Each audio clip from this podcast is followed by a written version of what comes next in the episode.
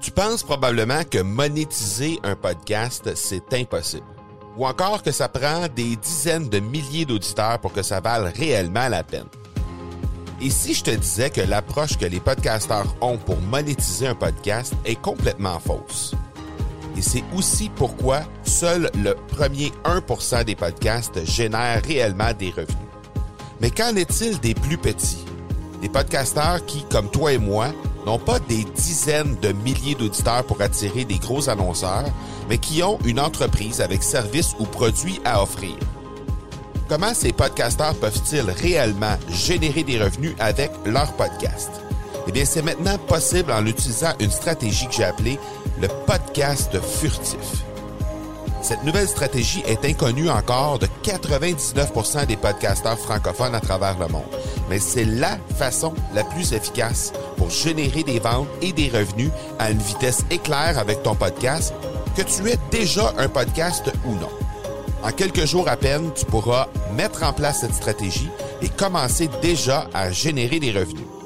Peu importe où tu en es dans ta stratégie podcast, tu dois pas manquer cette série de trois masterclass complètement gratuite. Passe par le academypodcast.com par oblique furtif. Aujourd'hui, on s'entretient avec Rémi Bigot sur comment il a réussi à obtenir une entrevue avec le grand marketeur américain Gary Vaynerchuk. Bienvenue à l'épisode 75 de l'accélérateur. L'accélérateur, le seul podcast francophone qui propulse les résultats de votre entreprise à une vitesse fulgurante. Vous y entendrez des entrevues et des reportages sur l'entrepreneuriat, le social selling et le marketing. Je suis votre hôte, Marco Bernard. Salut tout le monde! Marco Bernard avec vous aujourd'hui en cet épisode 75. Et aujourd'hui, j'ai la chance de m'entretenir avec un grand qui a réussi, euh, qui a eu la chance d'interviewer un très grand. En effet, euh, mon invité du jour, Rémi Bigot, a eu l'immense honneur d'avoir en entrevue sur son MSB Show, qui est un podcast, euh, qui est aussi un, show qu'il a sur YouTube, le très grand super marketeur américain Gary Vaynerchuk cet homme derrière euh, le succès de, entre autres, euh, Media, de Daily V, euh, Daily V Show, ainsi que 4 et bientôt 5 New York Times bestsellers. il a été reçu par Rémi Bigot lors de son passage à Cannes pour un super gros festival en juin 2017. Et dans cette entrevue, Rémi nous livre un petit peu cette journée tout à fait incroyable dans la vie d'un podcaster comme il est. Et je me remets un peu c'est inutile de vous dire un peu que j'ai une petite pointe de jalousie à travers tout ça quand je pense au tour de force qui a réussi, mais en même temps, euh, vous allez comprendre à quel point c'est exemple, euh, un bel exemple de, persévérance et de détermination, et puis que quand on n'essaie rien, ben on n'a rien.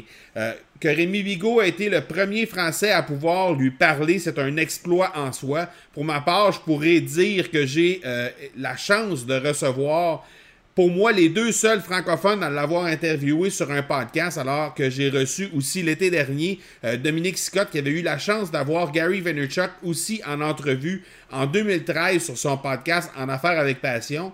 Et euh, pour en avoir déjà discuté avec Dominique, on avait, euh, on avait discuté à l'époque de comment c'était d'avoir eu Gary Vaynerchuk sur son show. Et même si Gary n'était pas aujourd'hui euh, n'était pas à l'époque, pardon, ce qu'il est aujourd'hui. On pouvait déjà déceler là, une grande générosité puis une intelligence émotionnelle tout à fait hors du commun qui permettrait éventuellement d'avoir tout le succès qu'on lui euh, connaît aujourd'hui.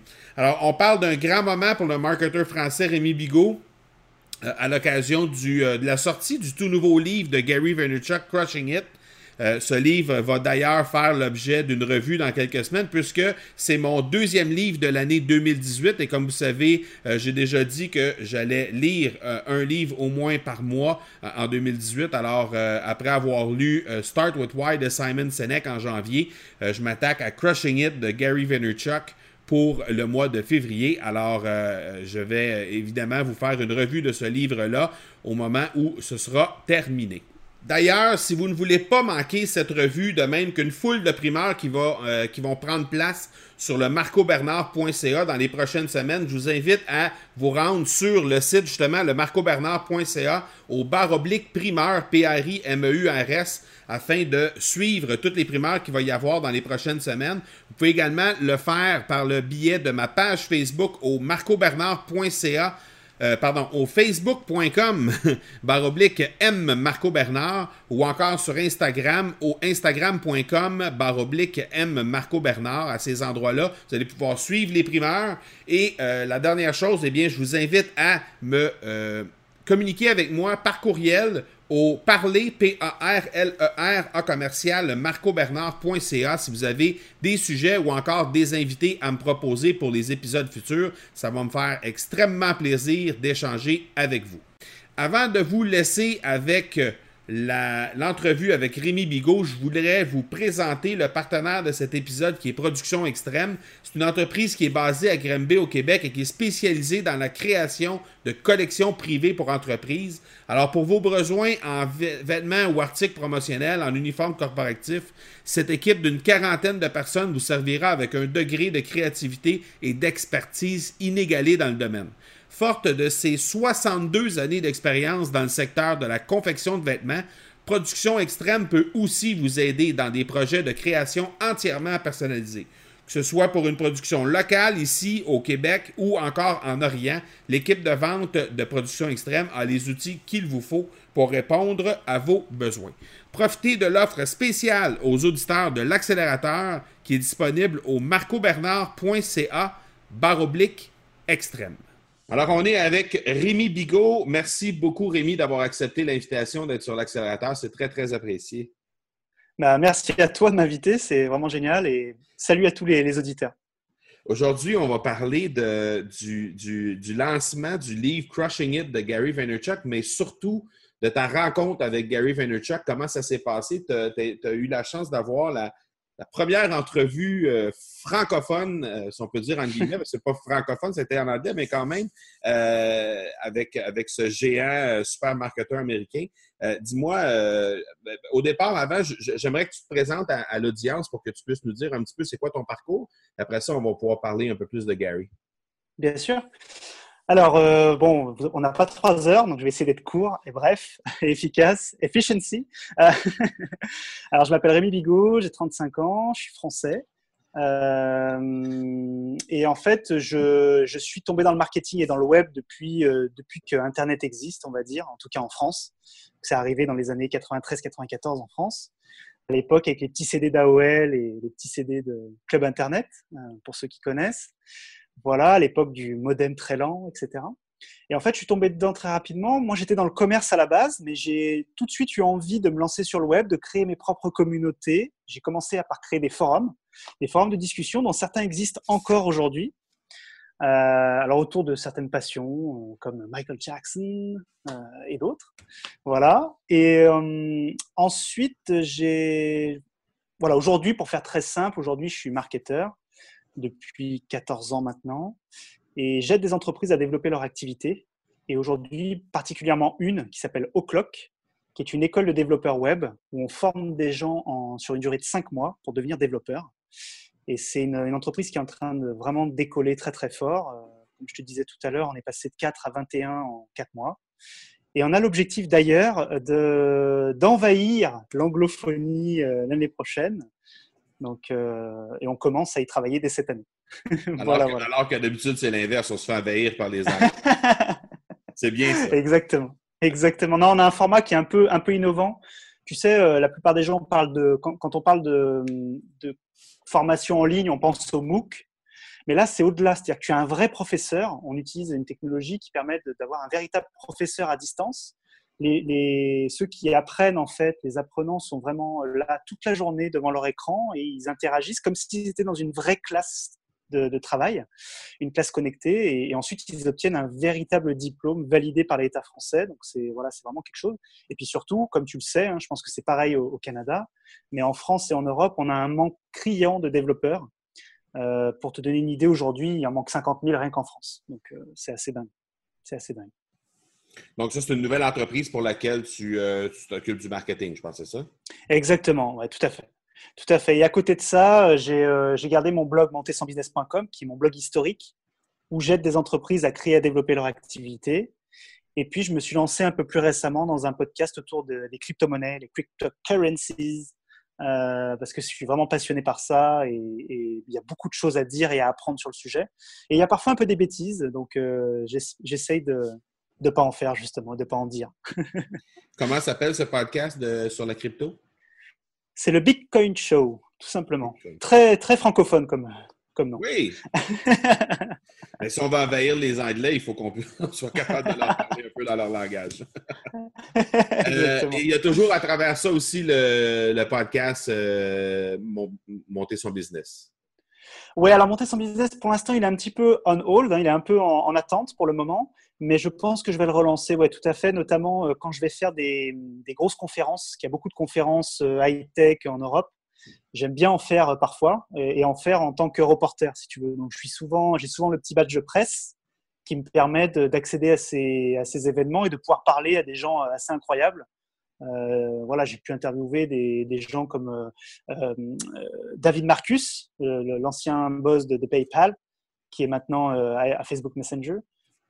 Voilà, plein de gens comme ça qui sont assez dingues. D'ailleurs, David Marcus, je ne sais pas si tu le sais, mais il parle aussi bien français que toi et moi.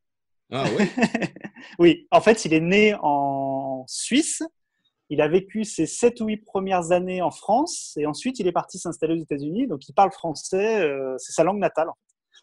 donc ça m'a fait bizarre la première fois. Ah il fait non, mais je parle français comme toi, Rémi. Ah d'accord. ok. On, y va, on y va en français dans ce cas-là. exact. Euh, j'imagine que c'est un peu le même, euh, si, on, parle de, de l'entrevue que tu as fait avec Gary Vaynerchuk, c'est un peu dans ce, dans ce type de, de, pas d'entrevue, mais dans ce type d'événement-là que tu t'es pointé justement pour, euh, pour avoir ça, pour avoir cette entrevue? Alors là, ce qui est fou, c'est que ça a été vraiment bizarre. C'est-à-dire que moi, je vis entre deux villes très différentes euh, en France, qui sont Limoges et Cannes. Alors, je ne sais pas si tout le monde connaîtra, mais pour vous donner une idée, c'est à 900 km euh, l'un de l'autre, donc c'est quand même pas à côté. Et en fait, je devais, je devais passer une semaine sur Cannes et du coup, on, avait, on était descendu. parce que c'est dans le sud de la France. Et en fait, je savais qu'il y avait cet événement important qui s'appelle les Cannes Lions, que vous connaissez peut-être. C'est un événement mondial autour de la publicité, de la communication. C'est un peu les Oscars, si tu veux, de, la communication, du web, etc. Euh, et, en fait, en me connectant sur mon Instagram, en regardant les, stories, je tombe sur la story de Gary qui est en train de se filmer et en train de se montrer euh, sur un yacht à. Et je ne savais pas qu'il était là. Je savais qu'il avait l'habitude d'y passer, mais je ne savais pas qu'il était là spécifiquement à cette date-là. Euh, et, donc, tu veux peut-être qu'on explique du coup comment comment j'ai réussi à la voir Oui, oui. d'accord, d'accord. Et eh ben en fait, ce qui s'est passé, c'est quand j'ai vu ça, je dis attends, c'est là que c'est important. Quand tu as une opportunité comme ça, euh, tu as deux possibilités. Euh, la première, c'est de dire bon bah ok, il est là. Qu'est-ce que tu veux que je fasse? De toute façon, je suis qui moi pour pouvoir lui parler? Tu vois, je, suis personne. Donc donc c'est mort, voilà. Bah, tant pis, à la prochaine, c'est sympa. Ou alors la deuxième possibilité, c'est de dire bah, comment je peux faire pour essayer de le rencontrer sur place? Il est là au même endroit que moi, ça n'arrive pas tous les jours. En plus, il est dans un environnement euh, plutôt agréable. Il faut savoir que Cannes, à cette période de l'année, on était en juin, euh, c'est juste le paradis sur Terre. Hein. C'est euh, magnifique soleil, palmiers, le sable fin, les beaux bateaux. Enfin, je sais pas, je, sais pas quelles images tu as de Cannes, mais c'est une ville qui est assez incroyable. Ouais. Et, d'ailleurs, on en a parlé dans l'entrevue avec, Gary. Mais... Et donc là, je me suis dit, bon, c'est le moment, il faut que je trouve un moyen pour pouvoir le contacter. Donc je savais qu'il avait un... En fait, à Cannes, si tu veux, tu as le Palais des Festivals. Alors je te, montre, mais je sais que les gens ne verront pas. tu as le Palais des Festivals et autour du Palais des Festivals, là où il y a le, le, fameux événement du Festival de Cannes, tu as des bateaux tout autour, en fait, des yachts qui sont posés là. Il y en a des gros, des petits, des moyens. Et lui, il avait loué un yacht ici, en fait. Et si tu veux, pour accéder sur ce quai-là, il y a un quai, on l'appelle le quai des yachts, hein, euh, j'ai plus le nom exact, en bref. Euh, pour accéder à ce quai, habituellement, tu y accèdes sans aucun problème. Mais là, évidemment, comme c'était par rapport à un événement et que les gens avaient loué très cher les yachts, c'était fermé, il y avait une sécurité, tu pouvais pas passer. Et tu pouvais passer que dans deux cas. Le premier cas, c'est bah, parce que tu étais invité par quelqu'un euh, ou que tu avais toi-même loué un bateau, ou parce que tu faisais partie de la presse. Et même dans ces cas-là, il fallait que tu donnes une bonne raison parce qu'évidemment, il voulait pas passer tous les, laisser passer tous les journalistes, sinon ça aurait été le bordel, ça aurait fait chier tout le monde, etc. Donc en fait, ce que j'ai fait, c'est que c'est très drôle parce que quelques jours avant, j'étais à Paris euh, pour un événement à Instagram. Euh, et j'avais rencontré une fille qui s'appelle Julie Pellet. Et cette personne, en fait, euh, s'occupe d'Instagram France. Elle gère Instagram, elle pilote Instagram pour la France. Et elle m'avait dit, on va descendre à Cannes pour les Cannes Lions. On va avoir des badges presse. Si ça t'intéresse, bah, je peux te fournir un badge presse pour pouvoir rentrer. En fait, il faut savoir que donc il y a le Palais des Festivals Les Yachts. Un peu plus loin, tu as la plage. Et sur toute la plage, pendant des, des centaines de mètres, presque un kilomètre, tu avais des. Comment on appelle ça? Sais pas, ils avaient, ils avaient posé des, des, tentes gigantesques, si tu veux, où tu avais un, un, plot qui était pour Twitter, un autre plot pour Facebook, Ok. un autre plot pour Google, etc. Ils étaient tous là. Ils étaient tous là. Ils avaient tous payé pour être là et avoir leur propre stand, etc. Et ils faisaient des fêtes, ils faisaient des soirées, ils faisaient voilà. Et euh, elle me dit, bah, je te donne ce badge. Donc, euh, c'est un truc comme ça. Bah, là, je l'ai, tu vois, je te le montre du coup. Bon, les gens le verront pas, désolé. Hein. On, on, mettra la photo peut-être sur euh, Ouais, ouais, ouais. là où tu publieras. Et grâce à ce, grâce à ce bracelet, en fait, tu, tu pouvais accéder à, aux plages et tu pouvais accéder aux yachts. Euh, alors, la réalité, c'est que la première fois que j'y suis allé, on m'a refusé l'accès. on m'a refusé l'accès. Bon, c'est pas grave. Euh, j'ai trouvé une méthode en fait pour avoir un autre bracelet qui m'a permis d'y accéder. Donc j'ai contacté des personnes sur place. Enfin, je me suis démené. Hein. Ça a vraiment duré. Euh, ça a été, euh, ça a été assez difficile, on va dire. Ça, Une fois que c'est sur ouais. combien de temps, là? C'est sur combien de temps cette. On est sur la même journée là. Ah, sur la même journée. ok. Ouais, parce qu'en fait, il faut savoir que Gary m'avait dit, je suis là pendant tout le festival, mais le festival, il dure euh, 4-5 jours, une semaine maximum. hein. Donc, il fallait être très rapide, très efficace. Et puis, j'avais pas que ça à faire aussi. Tu vois, ce que je te parle là, c'est pas mon métier à la base. hein. C'est euh, juste pour euh, le fun de pouvoir rencontrer Gary. Même si, évidemment, ça servait mon business d'une manière ou d'une autre. Je le savais très bien. Mais Ouais. je savais pas si j'allais réussir à ce moment-là.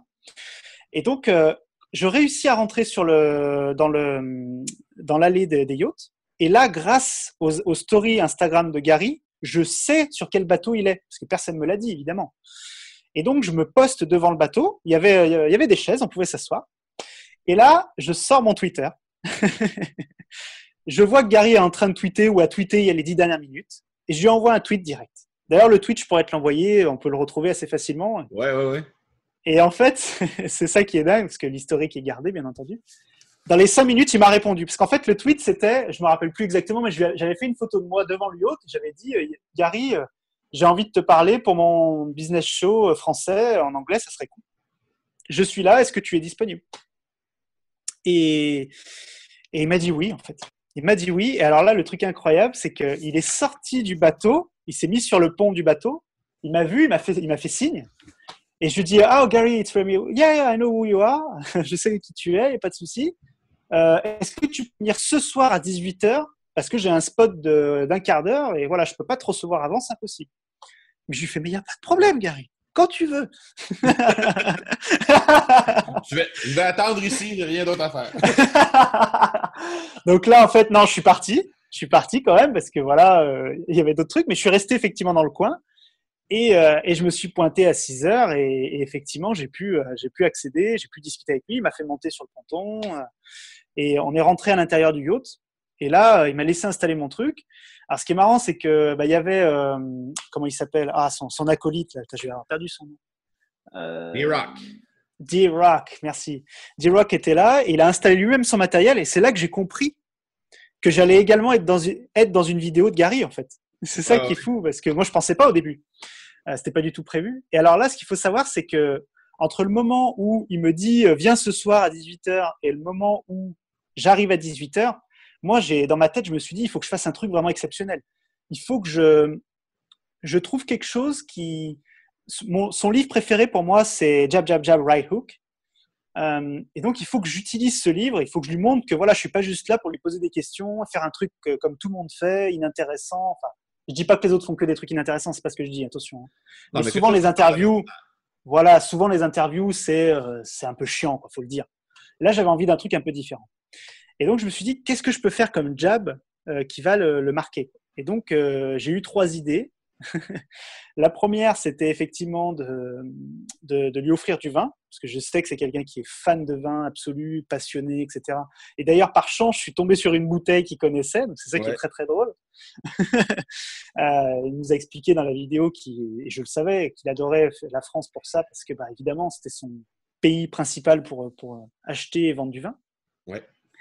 Euh, une casquette de Cannes. Alors ça, c'était parce que je sais, je savais qu'il aimait les casquettes et puis je voulais euh, marquer un peu le coup par rapport à la ville où il se trouvait et montrer qu'il est là en France. Ça, c'est un truc important aussi parce que c'est pas souvent le cas. Et puis le dernier, c'était un site web euh, que j'ai monté très rapidement. GaryVFriends.com, qui doit être encore en ligne, je crois, même si je ne l'ai plus du tout en, mis en avant, mais bon, c'est comme ça. Euh, et pour voilà, pour lui proposer. Alors malheureusement, comme on le voit dans la vidéo, j'avais pas accès au Wi-Fi. Il faut comprendre que tout s'est fait très très vite. C'est-à-dire que j'ai eu euh, trois minutes pour préparer, euh, pour installer ma caméra, mettre les micros. Euh, je voulais pas lui faire perdre de temps. Tu vois, j'étais vraiment respectueux du fait que voilà, c'était Enfin, pour moi, c'était dingue qu'il accepte de me recevoir par rapport à, ça. Je savais qu'il avait beaucoup de, de, choses à faire. Et donc, je voulais pas lui prendre trop de temps et, je voulais être très efficace. Mais c'est vrai que du coup, bah, tu fais des petites bêtises. Quoi. Et encore, je suis assez content. On n'a pas eu de problème de son, on n'a pas eu de problème d'image. Ce qui aurait pu être le cas, hein. tu le sais, euh, voilà, parfois dans la vidéo et dans l'audio. Entre le moment où, où, tu, où, tu, le vois sur le pont et il dit euh, Rends-toi pour 18h, euh, 18h15 et ce fameux moment où tu reviens au yacht, il y, a combien de temps qui se passe? Là? Euh, faudrait vérifier, je ne veux pas te mentir, je ne veux pas te dire de bêtises, mais on est dans la même journée, c'est sûr. Ou dans, ouais, on est dans la même journée, ou peut-être le lendemain. Attends, je suis plus très sûr.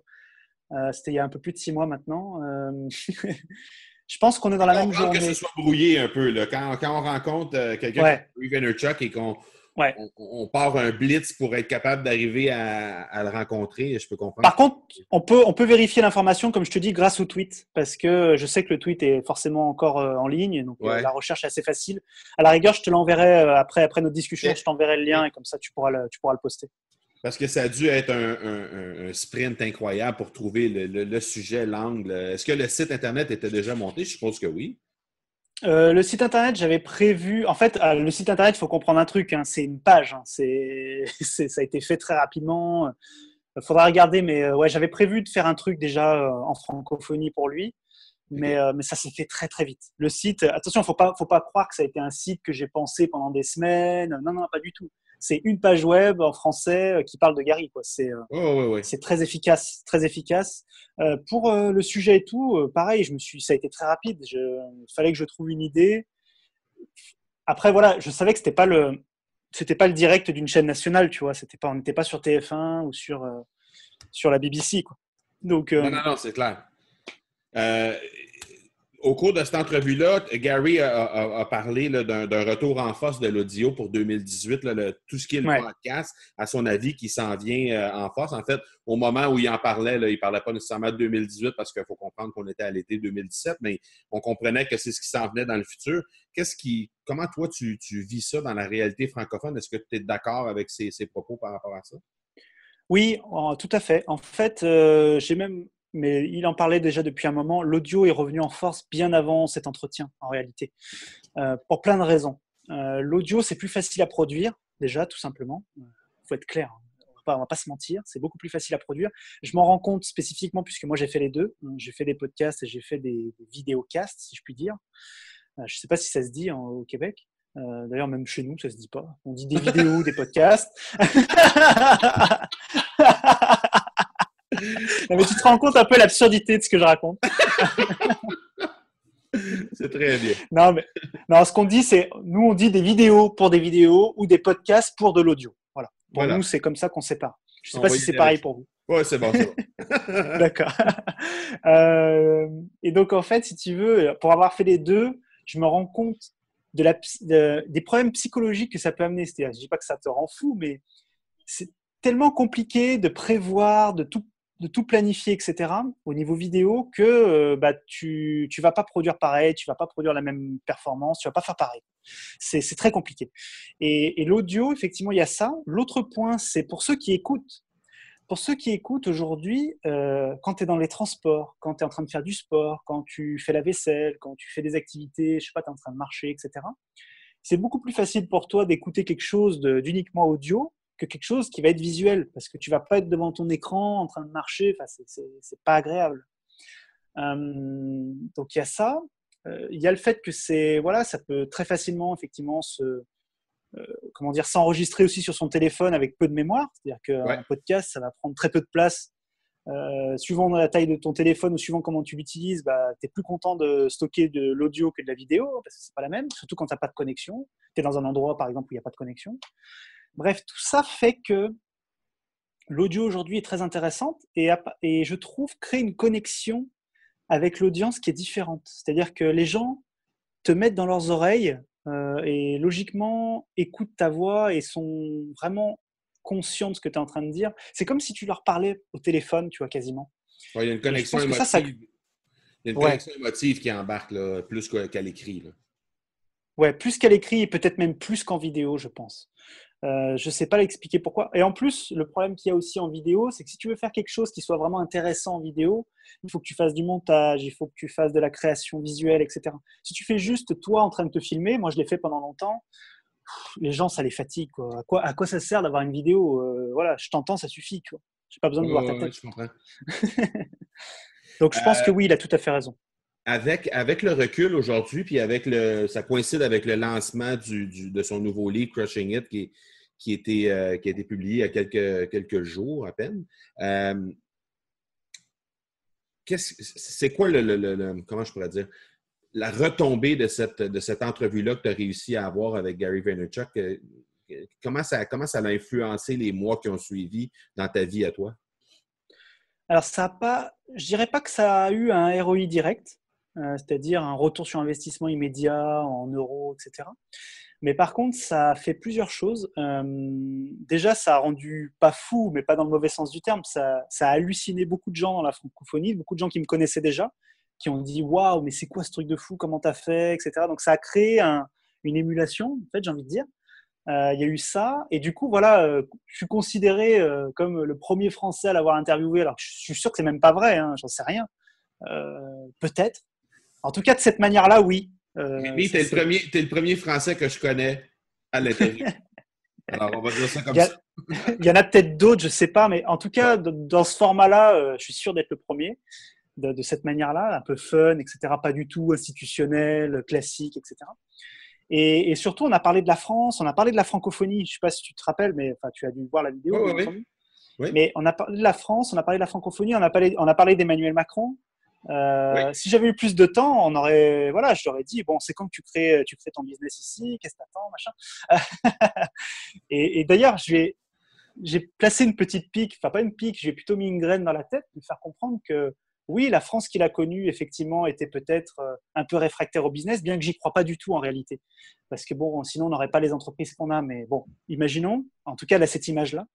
Euh, cette image-là est en train de changer radicalement et très, très vite, en réalité même si je ne sais pas si vous vous en rendez compte euh, en Amérique du Nord et dans d'autres contrées, mais en tout cas, nous, on le vit ici, on s'en rend compte, vraiment. Il y a un changement de mentalité très rapide qui est en train de s'opérer, et c'est une très bonne nouvelle. C'est un changement de mentalité de la population ou, des, des, euh, des, autorités politiques? Euh, Les deux. Les deux. Les deux. Je te donnerai juste un exemple, un exemple très simple. Il y a cinq ans, euh, Loïc Lemer, je ne sais pas si tu connais Loïc Lemer, un Français qui est installé à San Francisco, qui est très, très bon dans le domaine des startups, etc., qui avait créé une, euh, une conférence incroyable qui s'appelait Le Web, qui avait lieu tous les ans à Paris, qui était une conférence internationale à Paris, autour du web. Et il faisait venir tous les plus grands.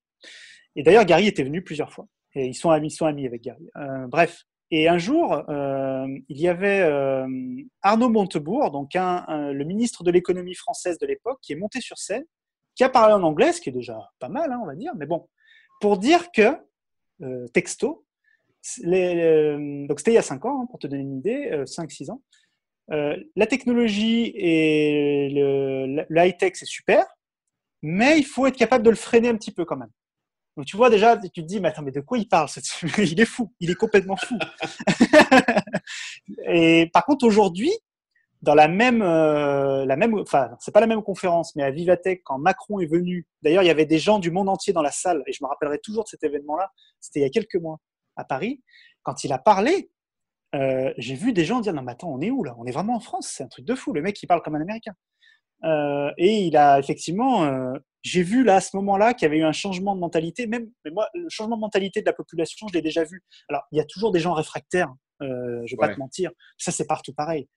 Mais les jeunes et les gens qui sont ou qui utilisent le web vraiment régulièrement aujourd'hui, les technologies, sont à fond dedans et sont vraiment, euh, sont vraiment euh, dedans. Ils, sont vraiment, ils ont vraiment envie d'y aller. Et effectivement, l'avantage, c'est qu'aujourd'hui, depuis, euh, depuis mai 2017, on a la conjonction des deux. C'est-à-dire qu'on a les gouvernements qui ont compris l'intérêt et on a la population qui a changé. Et il y a un autre exemple, dernier exemple là-dessus qui, pour moi, est vraiment fondamental. C'est la création de Station F à Paris. Station F. Je ne sais pas si tu connais le plus grand incubateur de start-up au monde. Tu en as fait mention dans, l'entrevue avec, euh, avec Gary, mais. Euh, Exactement. Et eh bien ça, moi, je l'ai visité, j'y ai participé, j'ai vu comment c'était. Euh, maintenant, on a Tony Fadell, le, créateur de l'iPod, qui vit là-bas. Quand il vit là-bas, quand je dis qu'il vit là-bas, il vit à Paris déjà premièrement, et deuxièmement, il a ses bureaux là-bas. Le mec passe toutes les semaines là-bas. C'est-à-dire que tu toi, en tant que petite start-up française, il y a plus de 3000 startups qui sont basées là-bas, et d'ailleurs, elles ne sont pas toutes françaises, hein. il y a des startups du monde entier. Tu te balades dans les couloirs et tu peux te retrouver nez à nez avec Tony Fadel. C'est juste euh, dingue. Et tu as Xavier Niel qui a ses bureaux aussi, qui est, qui est le Steve Jobs euh, français, on va dire. Ouais. En exagérant un peu, mais qui est le, voilà, le grand mania euh, du web en France et en Europe. Bref, voilà, tous ces signes-là montrent qu'il y, y, a un gros changement. Il y a un gros changement. Est-ce que, est que le, Parce que pour avoir discuté avec plusieurs, euh, plusieurs Français, il y, a, comme un, il comme un sentiment de, c'est difficile de se démarrer, c'est difficile de, se lancer en affaires. Il y a plein de, il y a plein de trucs là, qui, doivent être euh, regardés avec les, intérêts politiques et tout ça. C'est difficile de, lancer son business euh, en France. Est-ce que c'est encore le cas ou est-ce que ça tend à s'en venir plus, plus facilement? Mais c'est incroyable. Je suis en total désaccord avec ça. C'est hallucinant. Je, je, ne comprends pas ceux qui disent ça. En fait, je, ne comprends pas. Euh, pour te donner une idée, aujourd'hui, pour créer n'importe quelle structure euh, en France, qu'elle soit petite ou grande, ça te prend euh, entre 10 minutes et, une semaine. Enfin, alors attention, je ne dis pas qu'il n'y a pas des, choses qui, qui, sont améliorées. Hein. Ce n'est pas ce que je dis. Je dis qu'en tout cas, la création d'un business, c'est vraiment pas un problème. Non, mais c'était plus au niveau du financement, au niveau des, pénalités fiscales, des trucs comme ça.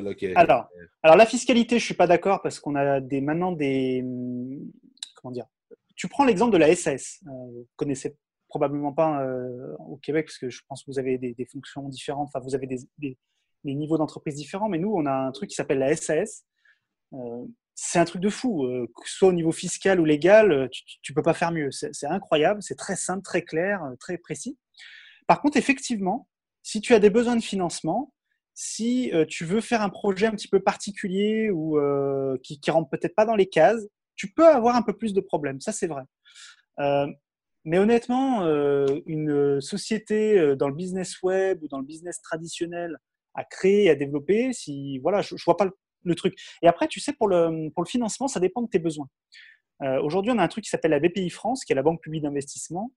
Euh, ils investissent des milliards d'euros chaque année dans des milliers d'entreprises françaises. Tu fais un dossier.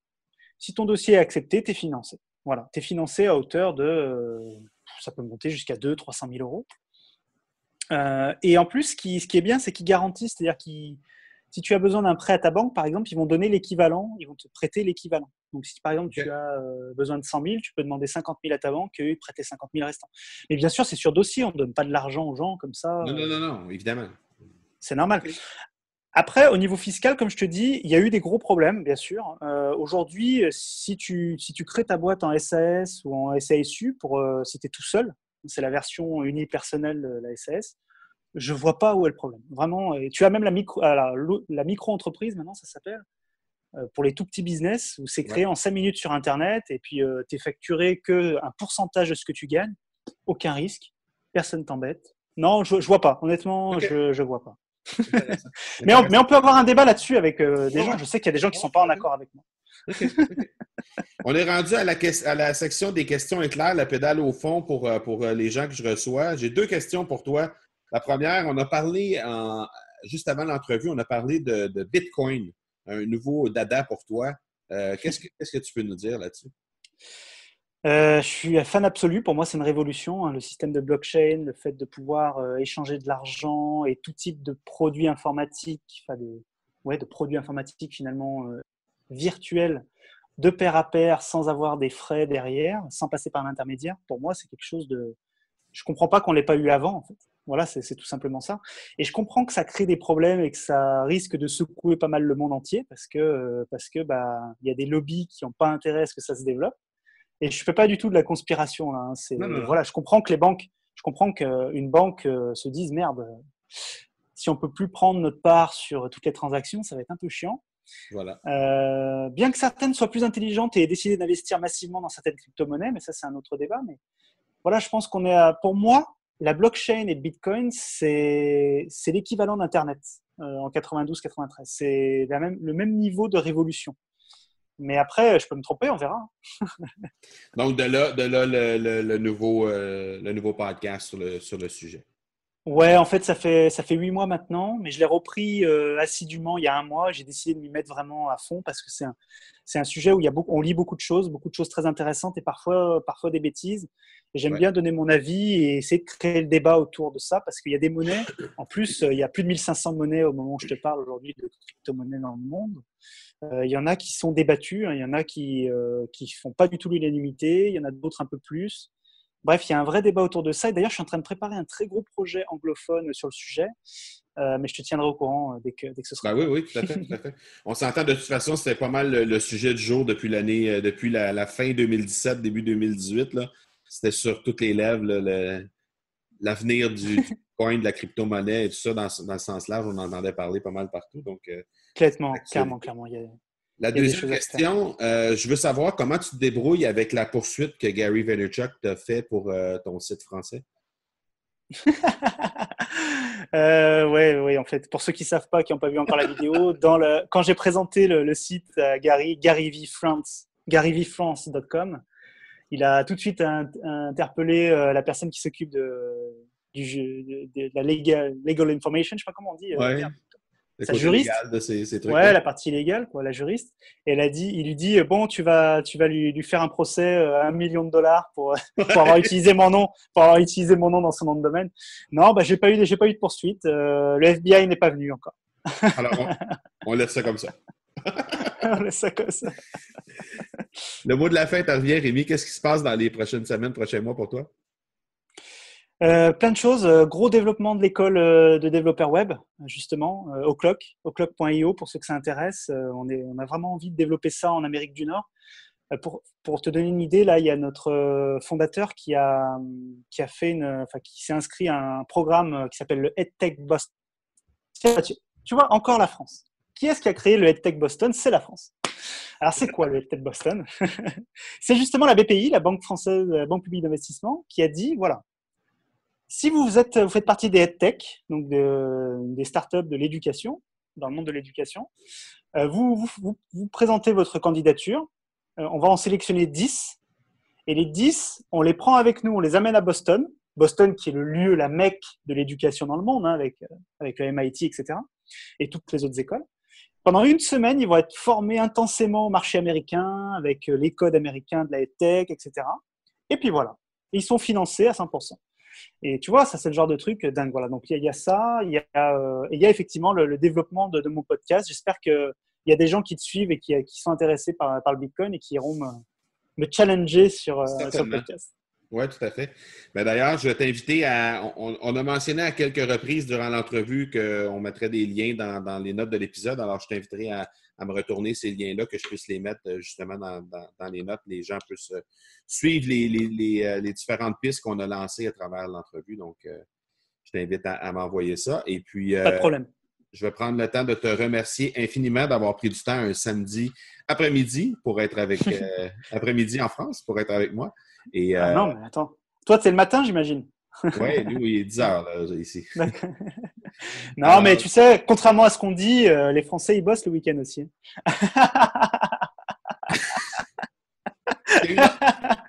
une, autre humeur. non, mais tu sais, c'est. Euh, ouais, pour finir là-dessus, tu sais, c'est comme l'histoire des 35 heures. Euh, le monde entier croit que les Français travaillent 35 heures parce qu'on a effectivement un Et en réalité, si tu regardes les chiffres précisément, tu vois que la que c'est pas le cas de tous les Français, loin de là. ouais, non, mais c'est ça exactement. Non, non, mais ça c'est en tout cas c'est un autre débat. Mais effectivement, c'est vrai que c'est une, une, croyance euh, fausse qu'on a de, de ce côté-ci. Ben ouais. Tout le Ouais, c'est ça. Ben ouais. Merci beaucoup, beaucoup. Merci à toi, c'était vraiment super, vraiment sympa. Ouais, merci beaucoup à toi, merci à l'audience. Et puis s'il y a des questions ou quoi que ce soit, ben, n'hésitez pas à les poser. Je vais laisser des liens pour te rejoindre, exactement. Merci beaucoup. Merci, à, très vite. ciao. ciao. N'est-ce pas une chance tout à fait fantastique que j'ai de m'entretenir, de pouvoir m'entretenir avec des gens qui ont eu euh, des moments d'extase, de succès dans leur entreprise? Je pense que Rémi, euh, au fur et à mesure qu'il nous racontait la journée qu'il avait vécue euh, au fur et à mesure pour justement avoir la chance au final d'avoir Gary Vaynerchuk sur son, sur son podcast, je pense qu'on on était à même de savoir qu'il y avait toute une fierté derrière ça, de tout le travail qui avait été accompli et de comment il avait réussi à atteindre ce tour de force-là. Euh, c'est inutile de vous dire que euh, tout le monde dans la vie, dans notre vie d'entrepreneur, on a eu un jour, euh, on a eu le, désir de rejoindre un entrepreneur en vue, que ce soit un dirigeant d'entreprise pour aller lui pitcher nos, nos, services ou nos, produits, ou que ce soit quelqu'un qu'on veut avoir la chance de rencontrer. Et on sait comment c'est difficile de pouvoir euh, entrer en contact avec ces gens-là d'une part, mais ensuite euh, pouvoir parvenir à nos fins, que ce soit de leur présenter quelque chose ou simplement de s'entretenir avec eux. Alors, euh, je sentais toute la fierté que Rémi avait derrière ça, et je pense que vous avez pu le sentir, vous également. Alors, un gros, gros merci de ton temps, euh, Rémi. C'était très, très apprécié. Je pense que les gens vont avoir énormément apprécié également. Et puis, je vous laisse, comme à l'habitude, dans les notes de l'épisode, les liens pour vous rendre directement sur l'épisode en question de euh, l'interview avec Gary Vaynerchuk, mais aussi euh, tous les liens que vous, allez, que vous avez besoin pour rejoindre Rémi lui-même, que ce soit sur son site internet ou encore sur les différents profils de médias sociaux. N'hésitez surtout pas à rentrer en contact avec lui pour discuter de choses et d'autres ou encore pour discuter justement de euh, cette interview qu'il a eu la chance de faire avec Gary Vaynerchuk l'été dernier. Voilà donc qui termine cet épisode 75 qui en était toute une. Je vous donne rendez-vous dans quelques jours pour l'épisode 76.